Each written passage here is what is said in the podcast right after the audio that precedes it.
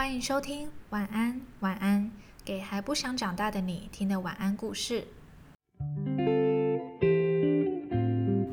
今天我们要和你分享的故事是《古怪公主罗莎贝拉》。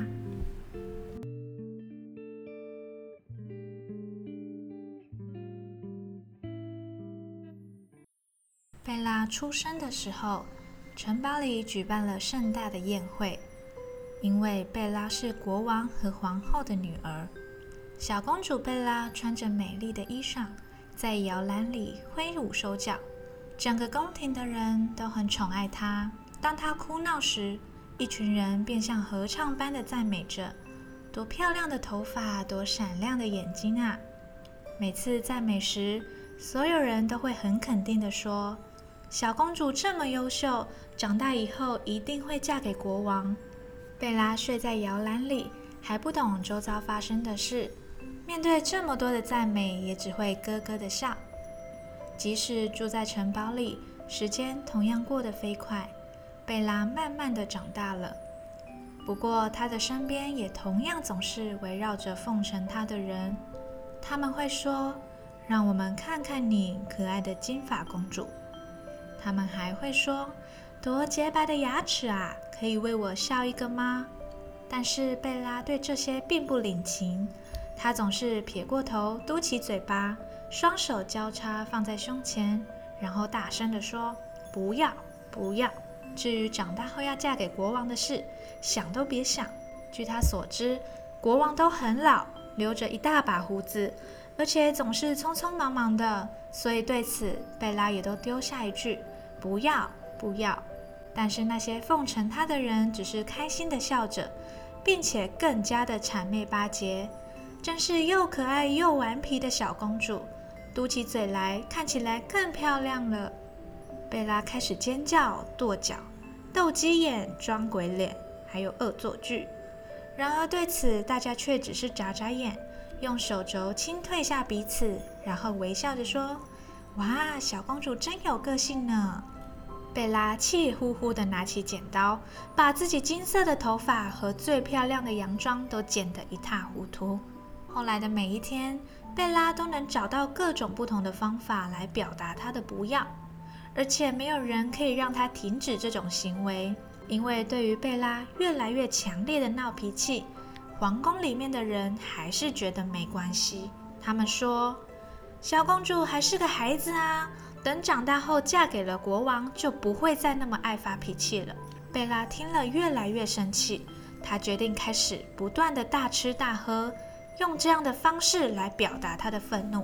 无论是早餐、午餐、点心或是晚餐，她都可以吃下十个公主加起来的分量。就这样狼吞虎咽了几个月，贝拉变得比船上的窗户还要圆呢。原本纤细的小手变成了两只大肥手，而胖嘟嘟的脸颊让他的眼睛眯成了细缝。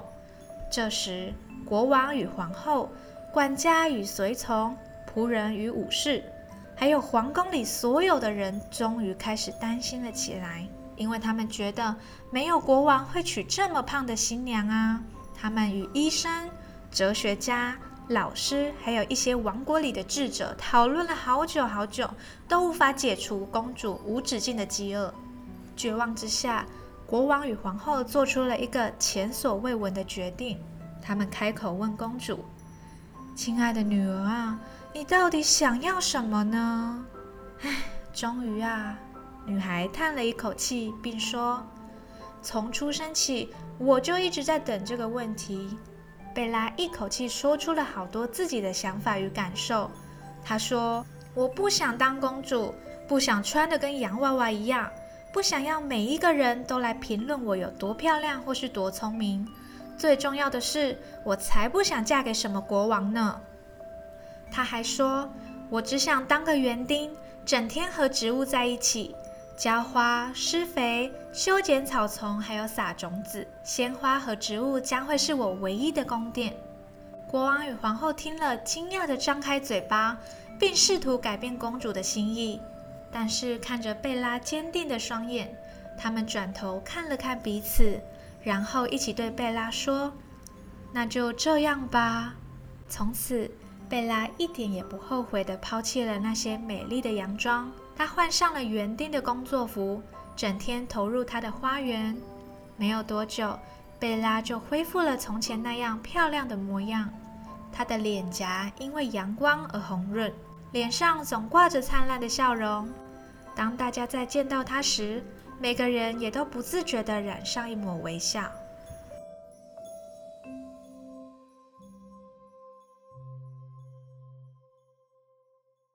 嗨，我们总是很没有默契的开头。耶！我真的很喜欢这个故事哎，感谢你的推荐。不客气，我其实，在我们学校图书馆翻到的时候，我也是觉得哇，好可爱哦。你这你就知道这本绘本吗？还是是因为这是关于成长跟改变，所以去找这个故事来看？对啊，我原本要找别的书，结果翻到它，然后就觉得哇，它其实跟成长也蛮有关系的。对啊，而且那时候你传的时候，我看到封面还想说，嗯，好像没有特别吸引人。可是这个故事就一看就觉得，天哪！也太好看了吧！那这集播出的这天呢，刚好是一月一号，不知道大家昨天跨年有没有去哪里嗨一下？你有吗？哎，应该说，因为我们现在还没跨年嘛，就是你跨年的当天有什么打算吗？啊，我也一样哎，跟圣诞节一样，就是毫无头绪。现在还是没有头绪吗？对啊，你知道多过分吗？我们十二月三十一号那一天还要试教。你还要试教，而且我突然想到，你那天下午不是也还要来？带小朋友上课吗？对啊，我就很忙碌啊。我怎么跨年？我我都不想，我好想要早点睡觉。而且其实我是一个觉得跨年，我比较喜欢在家看电视。嗯。对我好像也从来没有去那种跨年晚会的现场，人挤人，感受那种倒数的气氛。真的。对啊，我就是觉得好像好挤哦，我就从来都没有想要去过。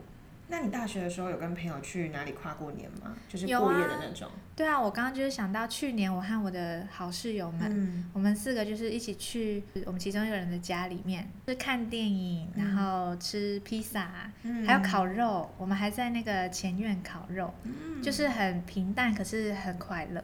而且我们那天，因为我们是在美农，然后我们就是想说，好，我们就一定要五点就起床去看日出。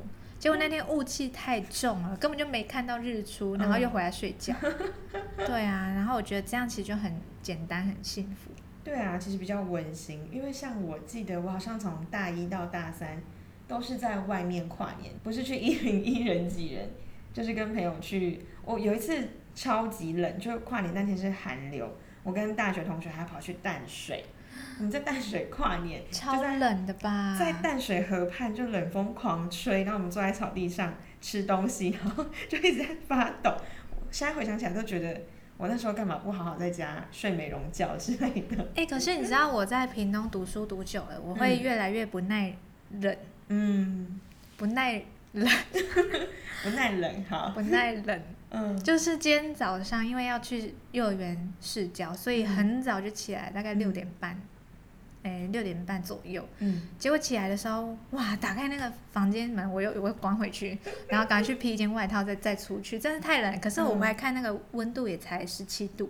对啊，就是如果是在北部读书的朋友，可能会觉得啊，十七度，你跟我说很冷，可是在屏东真的是超级冷的。嗯，你讲到天气，我也突然想到，因为我不是今年才刚搬回来屏东嘛，我已经将近十年没有体验到屏东的冬天。我每天早上出门，应该说刚起床的时候，我都会先看一下天气预报，就觉得天哪，怎么还在二十六度？就是十七到二十六这个区间，我都会看一下衣柜，想说我今天还是穿短袖好了。就我还没有感受到那个 冷的氛围，有时候回家会觉得今天怎么这么热？就我很希望屏东真的哪一天的真正的冬天可以赶快来的。哎，那你知道圣诞节就是屏东每一年的圣诞节啊？嗯，它在那个屏东公园会下雪。然后我就骗小孩，我就骗小孩说，我们屏东只有一个地方会下雪哦，啊，大家去那里要穿的很厚哦。他们就说，哦，好，我要叫爸爸妈妈带我去。我还没去过哎，听说很漂亮。嗯，谢谢还好。反应起就呃还好，我知道，那我可能要斟酌参考一下，到底要不要去。还好。好啦，就是闲聊了一下关于大家跨年的规划之后呢，我们开始要进入到绘本的部分啦。这其实是一个很有趣的故事哎。那你当初听到这个故事的时候，你第一个想法是什么？其实我当我自己在看这本绘本的时候，几乎是从头到尾都惊叹连连。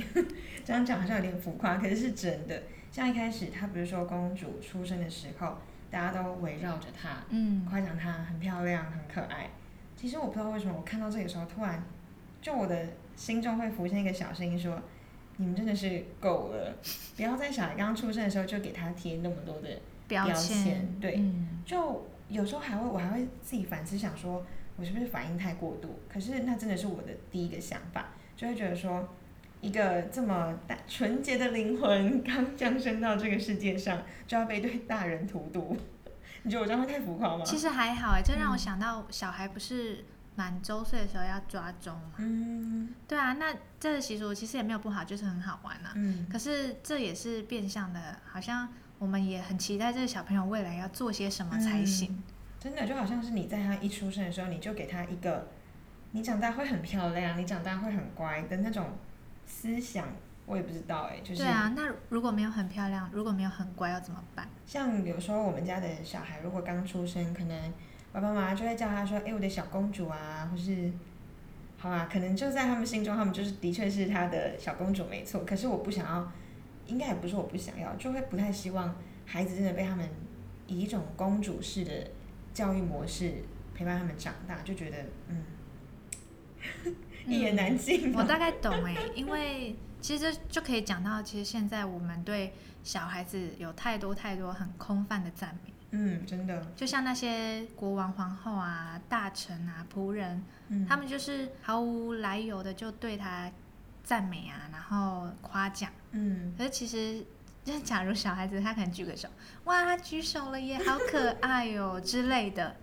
对，其实小时候的 有一点小很小很小的时候，他还听不懂的时候，那、嗯好啦，那没关系。可是当他稍微听得懂我们在讲什么的时候，其实我觉得空泛的赞美要稍微少一点。嗯我觉得比起他一有举动就马上赞美他，不如嗯你要告诉他，哎，我觉得你很棒的地方在哪里。嗯，对啊，多一些实质的内容，不要只会出几个嘴啦。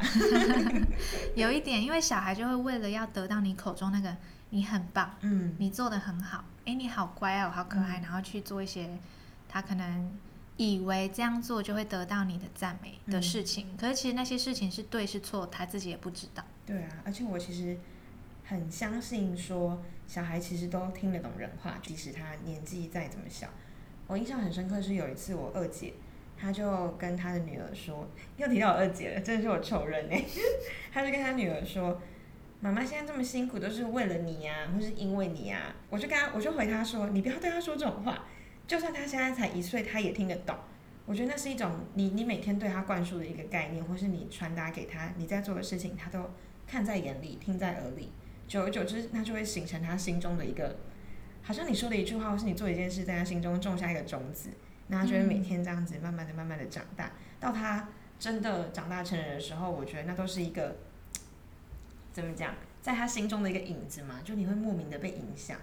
好，又扯远了，可是想表达就是真的不太需要那些无谓的话，或是赞美的，或是之类的，都是。对我也有经验，像我嗯姐她，对我姐也有生小孩，对啊，然后像我妈啊，她每次在顾孩子的时候，她都会，例如她只是玩个游戏，嗯玩个玩具，她也是一直，可能一天要讲一百次，你好棒哦，哇，这样子真的很不错哎之类的。嗯那我可能在旁边，我就会，妈，你可不可以不要一直称赞他？嗯他就说小孩就是要称赞他，给他信心呐、给他自信。嗯我就说不对，你应该要，对啊，开始管教妈妈，就是你不能一直讲一直讲，好像嗯。很很容易就可以得到这些赞美一样，嗯。好像我真的做了什么很厉害的事情一样。其实没有啊，你应该告诉他说，哇，我觉得你做这个很很有什么东西，反正就是可以形容词，可以告诉他一些我的想法，可是不要只是空泛的赞美，可是并没有补充什么东西。嗯，真的，我觉得适时给予鼓励是有时候是非常必要的。可是就像你讲的，应该是要给更实质的东西，而不是好棒棒。是啊，他会不知道我哪里做对了。嗯，说明他理解错了，诶，他是不是觉得我把东西丢出去很棒？那下次就一直丢东西，然后你再跟他说不要丢东西，他就会想说哈，你上次不是说我这样很厉害吗？对，啊，所以你应该要可以称赞啦，嗯可是你称赞后面要告诉他原因，为什么我觉得你很棒。嗯，你看像绘本的一开始，我就已经可以联想到这么这么多的东西，然后再来就是大家不是看到可爱的小孩都会想要哎抱一下，哎亲一个之类的，真的很讲出母汤。讲出这句话好有即视感哦。对啊，像我家前面有公园，然后嗯有时候我会带我姐两个小孩去公园玩，嗯就会有一些婆婆妈妈，你知道他们会在那边做一些运动，嗯就下午的时候，就三个五个就会走过来，哎，他们现在几岁啊？嗯然后就摸他们的头。真的是很不行哎，因为其实像我现在，我就算再怎么喜欢小孩子，我现在都会尽量克制我自己说，我看到别人的小孩不能乱摸，因为我也知道我自己不喜欢我们家的小孩被摸或是被抱之类的。像有一次我跟我 二姐要出现二姐的出场率很高哎，哎，真的我们改天邀请她来当节目嘉宾。就反正我跟她还有我姐夫还有我们家的小小女她她女儿一起出门去剪头发，然后剪完头发之后就逛个街。她是那那天是她是被我姐夫背在身上，然后我们走进一家衣服店的时候，那个那个衣服店的店员就很热情，他就一直说：“哇，你家宝宝好可爱哟、然后那间是男装店，他就想要一直想要叫我姐夫去试穿衣服，然后把宝宝拆下来给他抱一下，这样。因为当下我姐夫真的就有做出这个想要拆下小孩给对方抱的举动，我姐就立马从远方飞奔过来，然后就说：“哎、你想干嘛？”这样 就是制止他。就先不论疫情到底严不严重，可就觉得你。你就是小孩也有他自己身体的自主权啊，就不是你想摸就可以摸这样。嗯，你总不会在路上看到一个成人长得很漂亮，你就觉得哎、好，对啊，那为什么小孩就可以？对对对，嗯应该说就是我我自己是蛮 care 小孩的身体自主权这件事，就连在我们家，如果我爸就是小孩的阿公，我爸如果说叫孙女给他亲一个，我都会觉得很恶心，我有点太浮夸。爸爸伤心。对啊，我就说你不要这么乱亲他好不好？我说他长大会不舒服。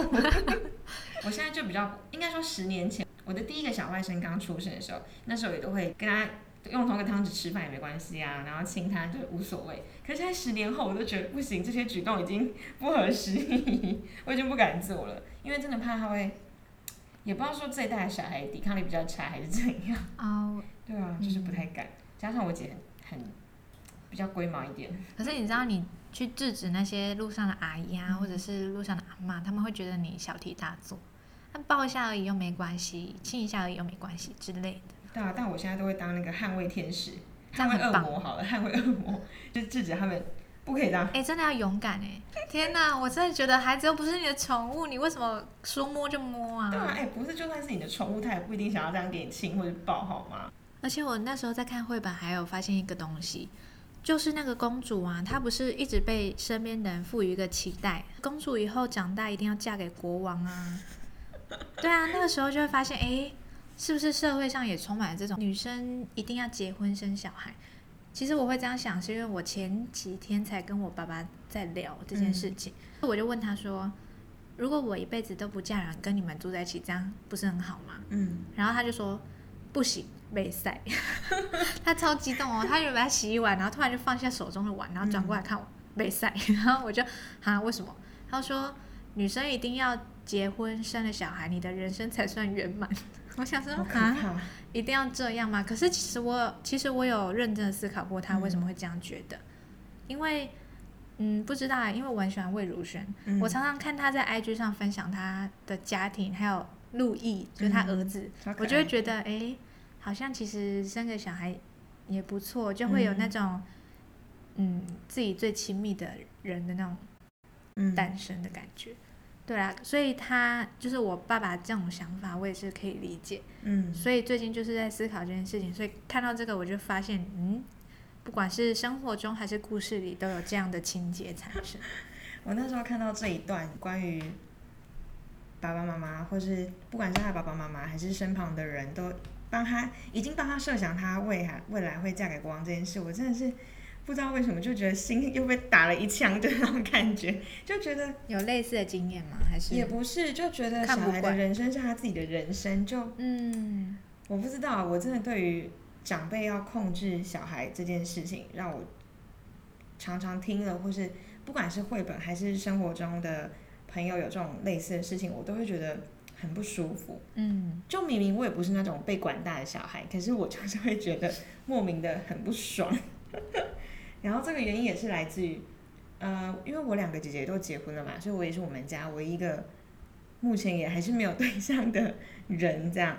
哦，尤其是我印象很深刻的是，我刚毕业找到工作的时候，他们就说：“哎，不用工作啊，找一个人嫁一嫁就好了。”我就想说，我我的人生一定要嫁人才才算是我的人生吗？之类，就像你刚刚讲的，你爸不是说一定要结婚才会圆满吗？对呀、那难道我就是单身一辈子，我就该，我就是人生失败就该该自己去撞墙混一混算了呢？应该说，我现在的想法比较偏向的是，没有哪一种叫做比较好的人生，就是你自己选择的，然后是适合你的，你过得开心这样就好了。所以像 我真的超级无敌白目，像前阵子我爸就是回来参加亲戚的婚礼，然后他们就通常长辈间都会讨论说。包了多少红包给对方啊？你下次要回收多少这样？然后因为上次我二姐结婚，我大伯包给我二姐是包六千块嘛，所以他说我说那你包回去多少？他说六千六，然后我就 回他说，哎，那、你下次没有得回收嘞？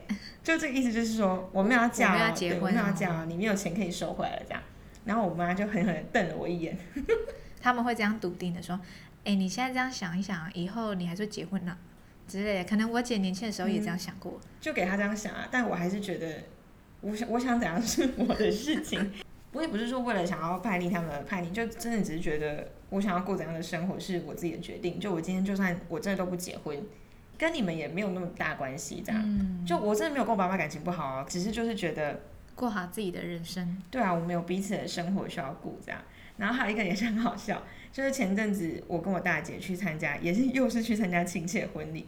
嗯然后呢，就是一些长辈，那些我根本都不认识，就整桌我都叫不出名字来那一种。那时候就有一个亲戚，好像什么婶婆还是谁的，他就说：“呃你是那个谁谁谁最小的女儿吗？那什么时候准备要嫁、啊？”我就嗯、呃、微笑什么事？对我就微笑面对我说：“呃还没啦，人家还年轻。”好了，没有，我当然是没有讲这句，就觉得这些长辈真的是够了。可是可是是事实啊，你才二十二，是要是要嫁给谁？对，然后没有，就他这种下一句就补说，啊，你要嫁的时候记得办婚礼呢。专门都是借由去参加参加过谁的婚礼来判别说，哎，谁的女儿怎样啦，就是好，他们好像是八卦交换时间这样。对对对更新时间，嗯我才不要嘞！如果我会结婚的话，我才不要板读。干嘛要请一堆不认识的人来吃饭啊？受不了。然后我就花一堆钱，虽然说收红包也收回来，可是嗯很累耶。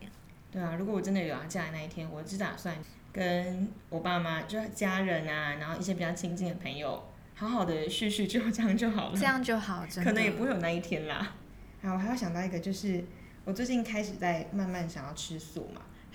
嗯，我知道这件事。对我阿姨真的很很好笑，如果是有亲戚或朋友来家里，然后看到我在吃素，她就会跟大家介绍说，哦，她已经在佛光山预留一个 预留一个位置什么之类的，她就会昭告全世界说我准备出家。阿姨很有趣哎，对，然后跟你住的那个阿姨。对，就你上次看到的那阿姨，然后我也会跟大家说，对啊，我已经准备要出家了，就不要再逼我了。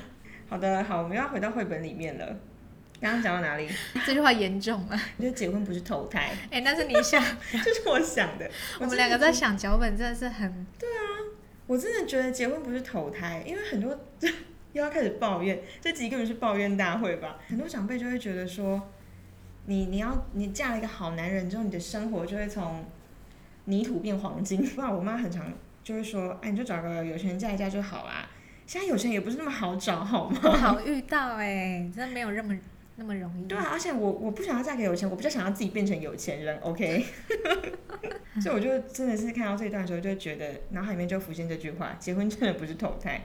拜托各位爸爸妈妈，不要再对你们的小孩抱有那些期待，或是空有空泛的幻想，嗯，让他活出他自己的人生吧。哎，其实我在像你刚刚讲的，不要对自己的孩子有过多的幻、嗯幻想嘛。那其实我在看这本绘本的时候，我还发现一个很严肃的议题，嗯就是我觉得在每个人成长过程当中，都有被迫听话的那些事情。就像这个公主，她就是被迫成为一个公主，嗯被迫穿美丽的洋装嗯之类的，没有办法真的去实现自己想做的事情。嗯。那你有这样的经验吗？如果是我的话嘛，我觉得这段可能又要讲的有点久，因为就像之前讲，我小时候是没有跟爸妈住在一起的，所以其实他们对我的教育是非常的放任，就他们给我非常大的空间跟自由，他们他们不太管我，我觉得这讲起来有点抽象，他们不太会管我实际真的要做什么，或是也不会影响我在考大学的时候要选什么科系，我出社会要做什么工作。就他们在这一方面是会让我自己去选择。可是呢，我觉得我的个性比较像是，我会设想很多情境，例如说我大三那一年，就我知道我爸很希望我念研究所，他虽然没有明讲，他可能只是偶尔提说，哎，你知道要不要考研究所啊？我可能就会把这句话记在心中，然后默默的去想说。一直督促我自己想说，我是不是要念研究所啊？这个概念比较像是他们不会强迫我去做事情，可是我在我心中会因为他们的一些想法而去强迫我自己做某些事情。根据别人的说法呢，那个叫做情绪勒索，是对，而且不是别人在勒索我，是我自己在勒索我自己。我很长一段时间，应该说从大三那一整年都处在这种状态中。很不太清楚自己要干什么，又很容易让别人影响我的任何决定，尤其是我爸跟我妈，所以我才会很，呃，很在意说大人你口中说的每一句话都是会很深深的影响小孩，就即使不是在他当下就影响他，他日后也一定会因为你们的那一些话或是举动啊，就是在他心中埋下 又要再讲重讲一次这句话小小的种子，这是真的，因为就像我自己也觉得。我刚刚不是说我爸妈其实对我很自由嘛？可是他其实他们其实很常把希望我以后是有成就的这种想法或是说法挂在他们口中。可能我当下不会有太大的表示说，嗯，我不想啊，就是不会有太明显的反抗。可是其实心中都会觉得就很矛盾。你明明知道说不用太在意他们的话，但那些话又会往心里去，就日积月累，就会渐渐变成说，其实我是很容易被家人影响的人，只是我自己不知道。嗯，所以。即使他们没有强迫我听话，我也会默默的觉得我好像应该要这么做，他们才会开心。这样，等于是你自己在逼迫自己应该听他们的话。对，后来我其实觉得蛮可怕的。可是那些情况呢，就是在我大四这一年，就是慢慢调试调试之后，现在当然就是没有啦。所以我才会逃回来屏东住。我真的希望逃回来。那时候我刚跟我爸妈说我想要搬回屏东工作的时候。而且我是在我已经决定我要搬回来的前一个礼拜，我才宣布这件事情，说，哎，我要搬回去屏东工作。我妈还说，真的假的？在台北不是比较有好的发展吗？之类的这种话。可是，在那时候我已经发现，即使他这样问我，也不太能影响我的决定。如果是大三那个时候的我，我一定会想说，啊，我妈都这样说了，那我真的还要回去吗？这样。所以我现在又是一个 自由的人啦，就是可以不用受他们影响。可是这过程中一定也是要。我觉得是要有点自自我练习吧，就你要去练习如何不让别人的话影响你自己。对啊，好，又是一个，我觉得我这集真的很长，不知道自己在讲什么，我会用文字好好跟大家补充。好啊，真是抱歉。没事啊，我觉得你已经，我很尽力。对啊，对，很尽力想要努力的讲述。你知道有些事情是，有些感受是没有办法真的用言语去表达出来的。那你呢？你有被迫你要听什么话吗？其实我们家的状况跟你很像哎，就是你刚刚不是说，其实一些日常生活的琐事，他们是不会要求我们太多。嗯，我也是啊，像是我想要读哪间学校啊，想要考什么科系，那些都是我自己的决定。嗯，就是在这种决定上面，他们是完全他们会给我经验。嗯，就如果我有提出问题的话，可是决定权其实都在我身上。嗯，他们会给我很大的空间。嗯，可是我觉得这是因为在我的成长经历中有很大的。一部分是我没有办法去做决定的，它已经是一个很深沉、很庞大的一件事情。那件事情，俗话说“家家有本难念的经”，对，所以这样的很大一部分是我没有办法去控制、去解决的，甚至连我的爸爸妈妈也没有办法。嗯，就它已经是一件既定的事实，我必须要。在这样的一个环境，或是这样的一件事情下成长，所以我觉得他们会有一种亏欠的心吧。可能他们会觉得，那就不要再要求我些什么。哦，对，所以他们会觉得，任何事你做决定，不要太超过，或者是不要去走歪路，好好的成长就可以了。嗯嗯，在我身上，并不是被迫听话，嗯，而是被迫在那个环境成长。所以其实。要再次推荐大家来看看这本绘本，因为你看了，你一定有也有你自己的想法。借由我们这段分享，带出你人生中可能曾经有过的故事，这样。对啊，希望每个人都可以像故事里面的那个小公主一样，她很勇敢的表达自己的不愿意，很勇敢的告诉大家我想要成为是什么。然后还有一个，如果硬要真的要选一个这个故事里面让我印象最最最最深刻的地方，就是他的爸爸妈妈，就国王跟王后问他说：“你到底想要什么的那一段。”对，这个这句话很关键，我真的差点哭出来耶！就是 真的假的？我要讲一个深沉的故事了，就是我刚刚不是提到我那个大三那段黑暗的事情嘛？嗯，我到现在都还记得，我在大三下学期结大学还有结业，就也不算是结业式，反正就最后一天上课，要从宿舍把东西再载回家的那一天，我爸妈来宿舍载我，然后我就在后座从台北哭回桃园，我也没有让他们发现我在哭。可是我就是一直很想哭，就觉得，嗯，我好像没有在大学的生活里面，我不知道我自己到底做了什么，然后我也不知道我以后到底可以做什么。加上刚刚不是提到说我爸很那时候一直跟我讨论研究所的事情嘛，就我已经整个人都很迷茫，然后我也不知道就我现在可以做什么来挽救自己的人生嘛。这样讲有点夸张，可是真的是一路哭回去，然后那时候脑袋里面一直在想一句话，就是。为什么你们都不能问问我希望的，就我想要什么？嗯，我真的很希望他们可以开口问我一句关心，或是关心我一句，说我想要什么。我也很想要问他们说，我就这样讲超好笑。可是我那时候真的很想问他们说，你们是真的爱我吗？就是你们是把我当女儿，还是把我当工具？嗯，就是当你们在外面炫耀的工具，还是各种之类。反正那时候脑海里面会跑出很多很多的小剧场。然后那时候好不容易快到家了，应该是准备要收拾自己的情绪，就想说等下赶快躲回房间就好。然后我爸突然提议说要去吃青州小菜，那我就觉得完蛋了，我现在就是眼睛跟鼻子都超红，赶快就是把眼泪擦一擦，装作一切都若无其事这样。对。后来下车之后，我妈说：“哎，鼻子怎么那么红？”我还说：“没有过敏，你的车上灰尘太多。”可是我刚刚真的是已经陷入我自己的那个自己的情绪当中，所以看到这个绘本，大人问小孩说：“你想要什么时候？”我真的觉得不是每个爸妈都会愿意这样花时间去跟小孩沟通，没有错。而且也不是每个小孩在被问的时候都可以那么自然的回答。因为我后来很努力的回想之后，就觉得如果我爸妈真的在那时候问我说我想要什么，我可能也没有办法回答自己吧，因为我真的也不知道我到底想要什么。你渴望的好像是一种关切，而不是你要得到一个真正的答案。就你只是希望你的爸妈可以。偶尔多关心一下你真正的想法，而不是只是希望你照着他们的路走。对对对，之类的啊。现在讲起来觉得好可怕。可是我感触很深呢，就是你刚刚那一段故事，我有一个很类似的经验。嗯。当我从高中毕业升上大学，然后我是高雄人，我要到屏东念书，其实车程也才半个小时左右。嗯。我也是在车上流眼泪，而且那时候是我在车上跟我爸有一个很激烈争吵。然后我也是一路从高雄，你刚刚不是从台北哭到桃园，我从高雄哭到屏东，然后到的时候我就觉得哇，我要有新的人生了，嗯，我离开家里，我要有自己的大学生活了之类的。所以其实那时候啊，刚碰到室友的时候，他们可能就会很想家啊什么的，我就完全没有这种困扰。对啊，对我觉得整个开阔了，我的世界圆满了 之类的。当然现在完全不是，嗯，可是那个时候的我是这样。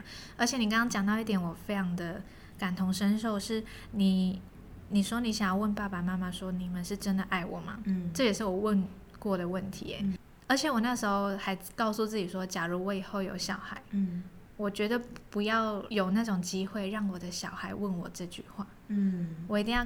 不管发生什么事，不管跟他感情是好是坏，我都要让他知道我很爱他。这不是一个可以怀疑的点。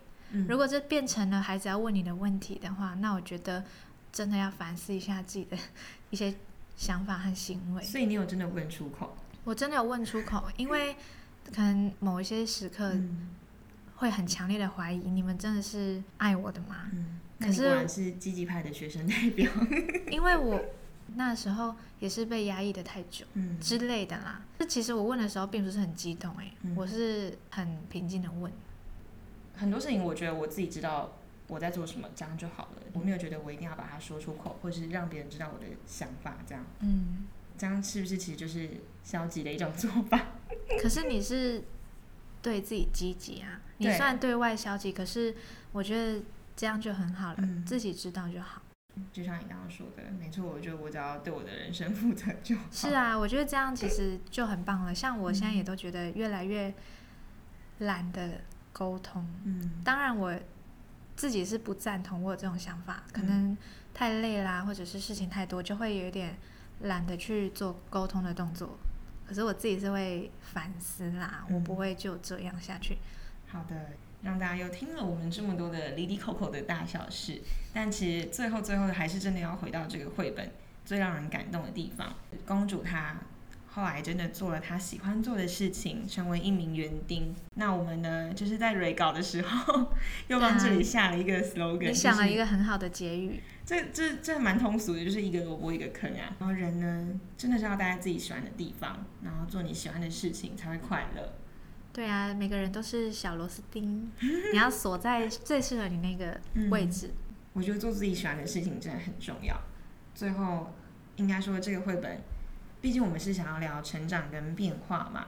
就如果你最近刚好呢有想要，因为新年新的一年到了嘛，嗯就如果最近刚好有想要写一些什么新年愿望啊，或是毕业之后提前毕业要找一些工作啊，还是年后要转职，都蛮推荐看一下这个绘本的。对啊，好啦，那我觉得今天的分享就大概到这边。今天你听完我们的分享跟故事之后呢，也许睡前你就可以问问自己说，也不是也不要说问问自己啦，就是让自己好好思考自己到底想要什么，想要过怎样的生活。那你希望你的二零二一年呢，有怎样的一个新的期待？想要换工作的啊，想要考什么系所的啊，想要换一个怎样的人生，都很值得在今天一月一号的晚上好好的来想一下。没有错，希望大家在新的一年都可以过上自己觉得很舒服、很适合自己步调的生活。嗯，挥别二零二零以往的，或是挥别你人生过往的所有不愉快，迈向重新的人生。哇，我们真是个励志的节目呢！快被自己笑死，这什么烂结尾？好啦，还好啦，就是真心希望大家都过得很快乐。对，啊，新的一年嗯就是要给祝福，对，没错。祝福大家事事顺心。真的谢谢大家今天花这么这么多的时间来听我们今天不是很很有逻辑的对话。对啊，不过分享了一些小故事啦，嗯，嗯，还不错。再一次谢谢大家。下个礼拜五呢，一样会延续成长这个主题。那我选了一本自己也很喜欢的绘本，那就希望大家要准时再回来收听。晚安，晚安会在每个礼拜五更新，欢迎订阅我们的频道并准时收听哦。使用 Apple Podcast 的朋友，喜欢我们分享的故事的话，也记得在上面给我们五星好评。那如果你想知道晚安晚安更多的幕后小故事，可以去追踪我们的 IG。希望你喜欢今天的故事，祝你有个好梦，晚安。